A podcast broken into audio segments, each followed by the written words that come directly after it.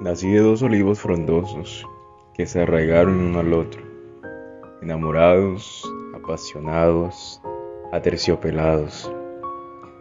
Hace poco me contaron que esa historia inició antes del amanecer, escabullidos e intratables, temerosos e insaciables, y al mismo tiempo valerosos del porvenir.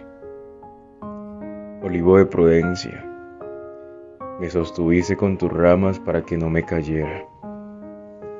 Olivo de sapiencia, me amaste desde el vientre para que germinara eternamente. Aunque no les pertenezco, siempre tengo presente que han entregado sus vidas y han despachado sus hojas, para que mis semillas lleven consigo lo mejor de cada uno de ustedes.